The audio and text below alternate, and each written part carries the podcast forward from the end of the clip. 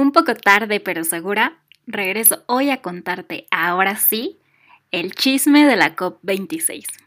¿Qué pasó? ¿Qué no pasó? ¿Qué viene? ¿Qué hace falta? Y uno que otro dato curioso. Prepárate tu cafecito porque el chisme se viene bueno. Climatízate. Climatízate. Climatízate. Este es un podcast para hablar de las grandes ideas que giran en torno al medio ambiente, el cambio climático y la sostenibilidad. Vamos a explorarlas y hacer del planeta un mejor lugar para la vida.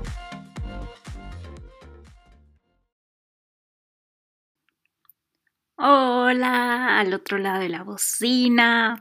¿Cómo estás? ¿Qué me cuentas? Acá en Ciudad de México los días han estado fríos, fríos.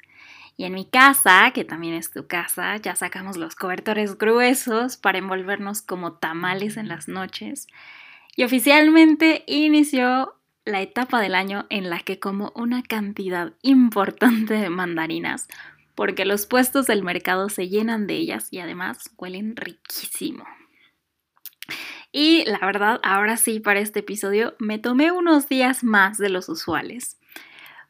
Pero aquí ando nuevamente no me he perdido en el multiverso todavía. Y ojalá que en el capítulo pasado te haya dejado con ganas de seguir las noticias sobre una gran reunión mundial que ocurre todos los años. Ya para ahora seguro tienes el nombre dominado y sabes que te estoy hablando de la conferencia de las partes número 26, o para los cuates, la COP26.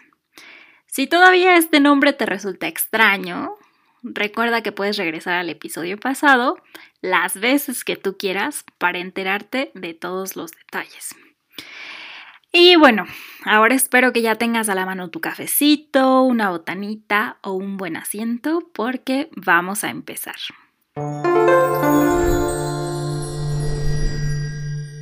Ay, qué bonita transición. Retomando un poco lo que te platicaba el mes pasado, las COPs son como los Óscares del mundo climático.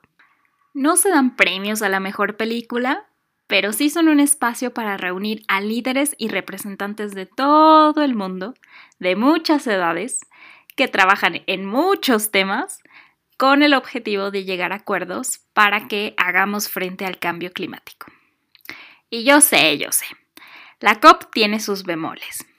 Hay quienes consideran que no es el mejor mecanismo, que hay que acelerar muchos procesos, que no es representativa y muchas otras cosas.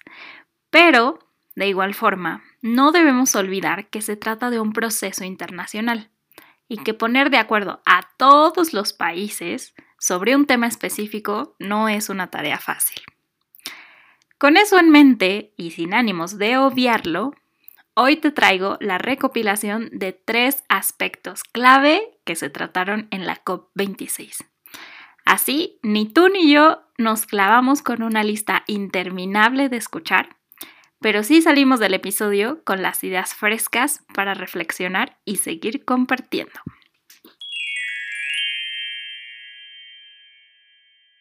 El primer gran acuerdo de la COP26 en Glasgow tiene que ver con uno de mis episodios favoritos de Climatízate.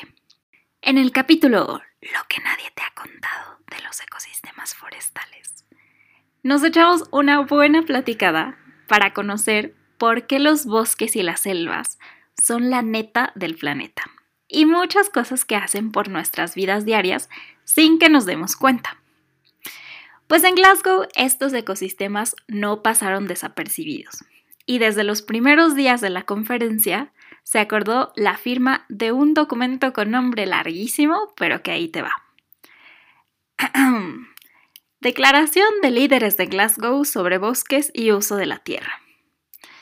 Y con esta declaración, unos 138 países se comprometen a trabajar para conservar los bosques y otros ecosistemas terrestres y acelerar su restauración. Y seguramente esta es la parte en la que me dices, Lilian, pero acuerdos como ese ya hay muchísimos y así como que las cosas mejoren, pues no necesariamente.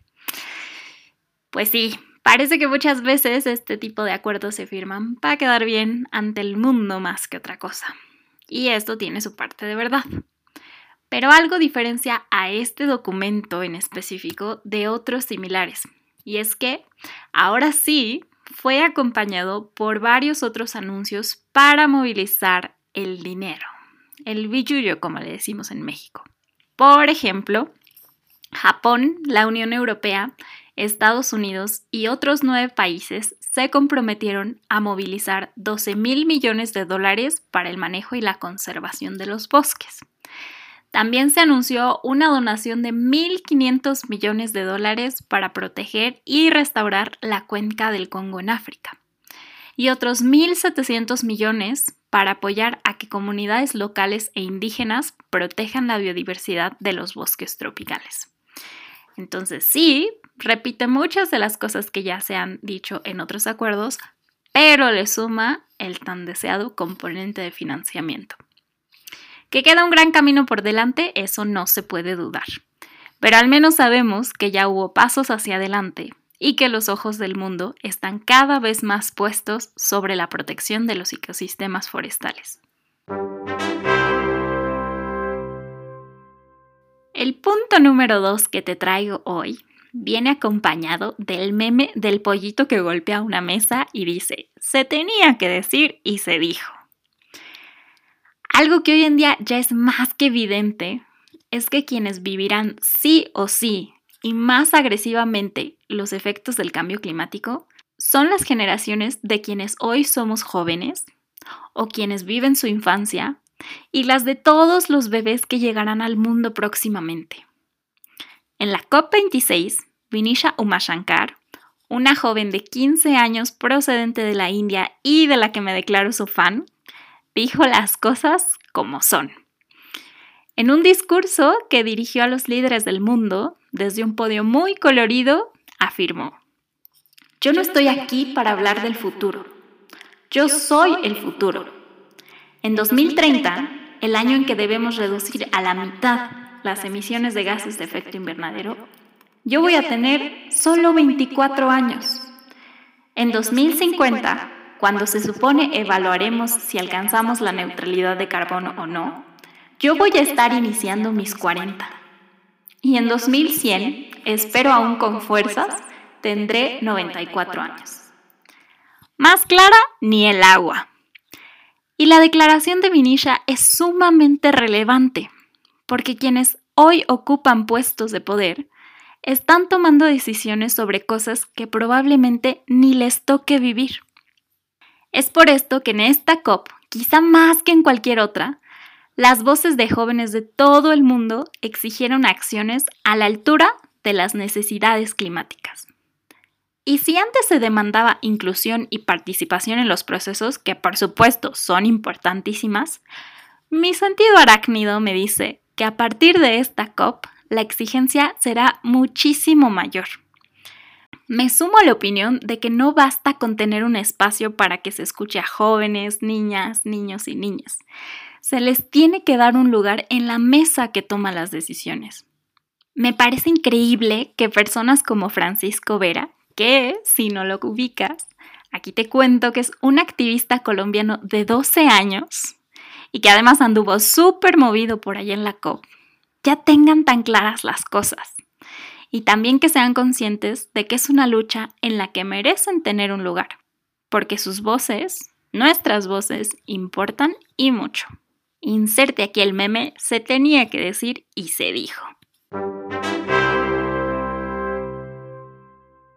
Y finalmente hay que hablar del elefante en la habitación. Si algo fue sonado durante la COP26 fue el tema del carbón. Sí, esa piedra mineral de la que ya te hablé bastante en el episodio de Érase una vez el carbón. Nada más para refrescar un poco la memoria, recuerda que el carbón es un combustible fósil, y aunque en su momento, allá por los siglos XVIII y XIX, fue la panacea de la revolución industrial, hoy su uso para la generación de energía es de los procesos más contaminantes, más nocivos para la salud y que más acelere el cambio climático. Por eso, un objetivo de la COP26 fue que los países se comprometieran de una vez por todas a dejar atrás el carbón. Se logró la firma de una declaración para que esto suceda, con la que más de 40 países del mundo se comprometieron a impulsar la transición hacia energías limpias y dejar de fomentar el uso o subsidio del carbón. Por supuesto que estos acuerdos no son una perita en dulce. También hay que mencionar que tres de los países de mayor producción de carbón en el mundo, que son China, India y Australia, no se adhirieron al compromiso. Pero no te voy a dejar ir con la cabeza baja. Algo que este anuncio sí impulsó es que la Unión Europea y Estados Unidos se comprometieron a financiar con, fíjate nada más, 8.500 millones de dólares la transición energética de Sudáfrica, que es un país muy grande.